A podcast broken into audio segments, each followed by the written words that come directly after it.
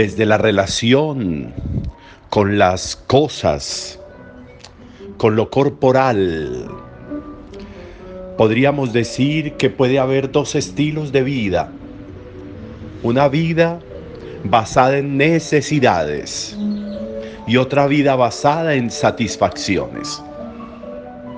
La vida basada en necesidades jamás se agotará porque una necesidad traerá otra y otra y otra, porque las necesidades jamás podrán encontrar satisfacción, porque las necesidades, cuando se vive de necesidades, cuando el foco vital de la existencia está puesto en las necesidades, cuando el lenguaje, cuando la relación con el otro y con Dios y conmigo mismo incluso, está basado en lo que necesito, en lo que no podría vivir si no tengo esto o aquello o lo otro.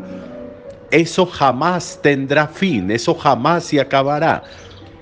Una vida basada en necesito, necesito, necesito, siempre encontrará más necesitos. Y por eso es necesario, es necesario poner atención a eso porque muchas veces incluso terminamos relaciones importantes porque el otro no satisface mis necesidades. Muchas veces terminamos procesos importantes de vida porque no hay satisfacción de necesidades. Las necesidades de nuevo son inabarcables.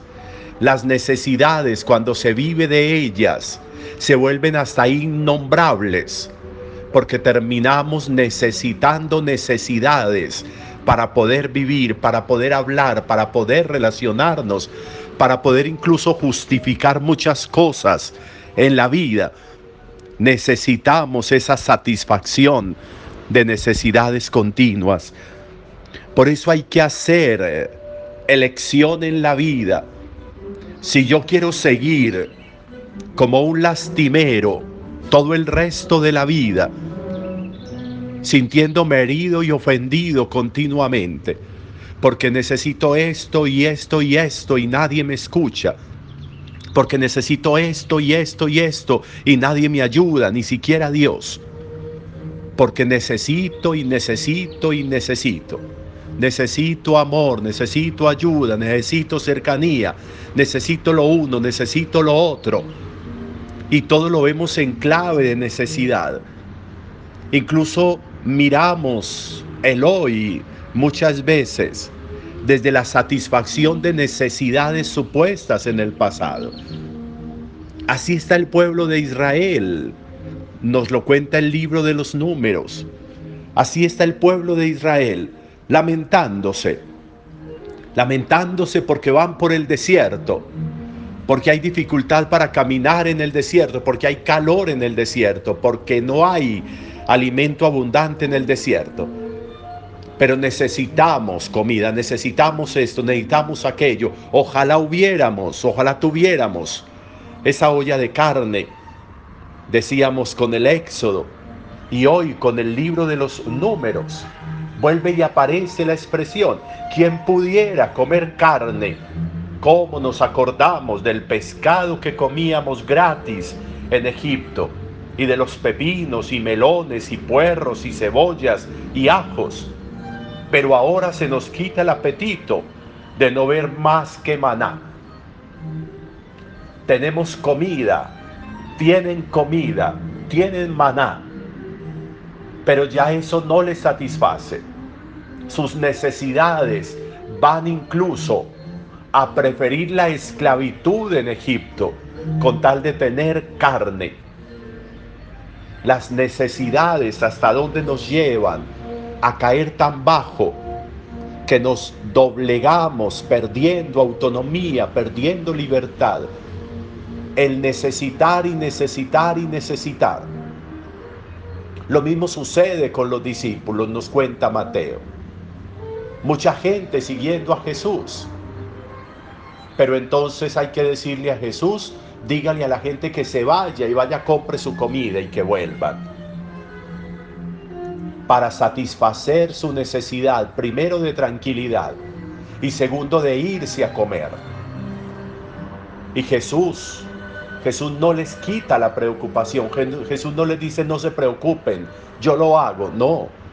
Primero les dice denles ustedes de comer como quien dice, asuman una responsabilidad, no vivan tanto de lo que necesitan, no crean tanto en lo que necesitan, miren desde otra óptica, miren desde la óptica de la satisfacción.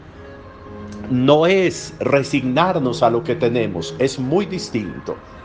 No es resignación. Siempre hemos dicho que la resignación no es cristiana porque Dios no nos quiere como doblegados, Dios no nos quiere como unos borregos.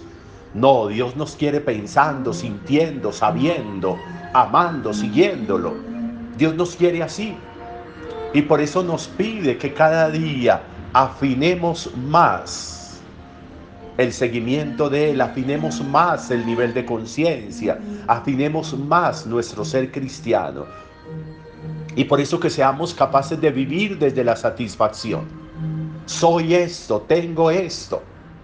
Puede que no tenga esto, pero tengo esto. Puede que no esté en tal parte, pero estoy en esta. Puede que no tenga estas personas, pero tengo estas otras.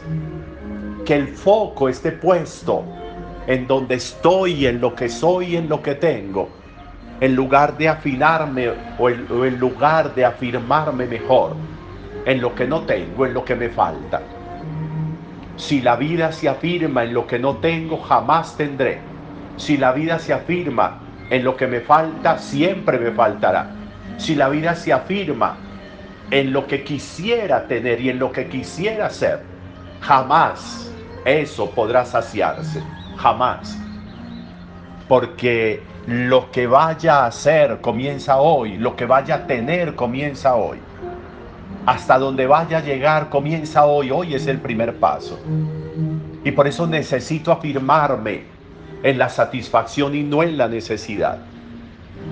Qué importante mirar el lenguaje. Mi lenguaje es de necesidades. Mi lenguaje es de necesito. Mi lenguaje cotidiano con las personas cercanas es de necesidades es de no puedo porque necesito esto, porque me falta esto. ¿Cómo es ese lenguaje? ¿Cómo es esa aproximación al otro? Valioso, importante, que le pongamos hoy atención a una mirada de nuestra vida, desde si mi estilo de vida es el estilo de vida de una persona insatisfecha porque siempre tiene necesidades, porque su lenguaje es de necesidades, porque su visión de la vida es de necesidades, porque el lente con que mira todo es de necesidades, como los israelitas al cruzar el desierto, incluso como los apóstoles antes de la multiplicación de los panes. O si vamos dando el paso, vamos dando el salto a tener una vida que se afirma en lo que hay, que se afirma en lo que existe, que se afirma en lo que es, que su ponderación es por lo que hay, por lo que es, por lo que existe, más que por lo que hace falta, más que por lo que se necesita. Importante hacer una lectura desde ahí y tomar decisiones desde esto. Un buen día para todos.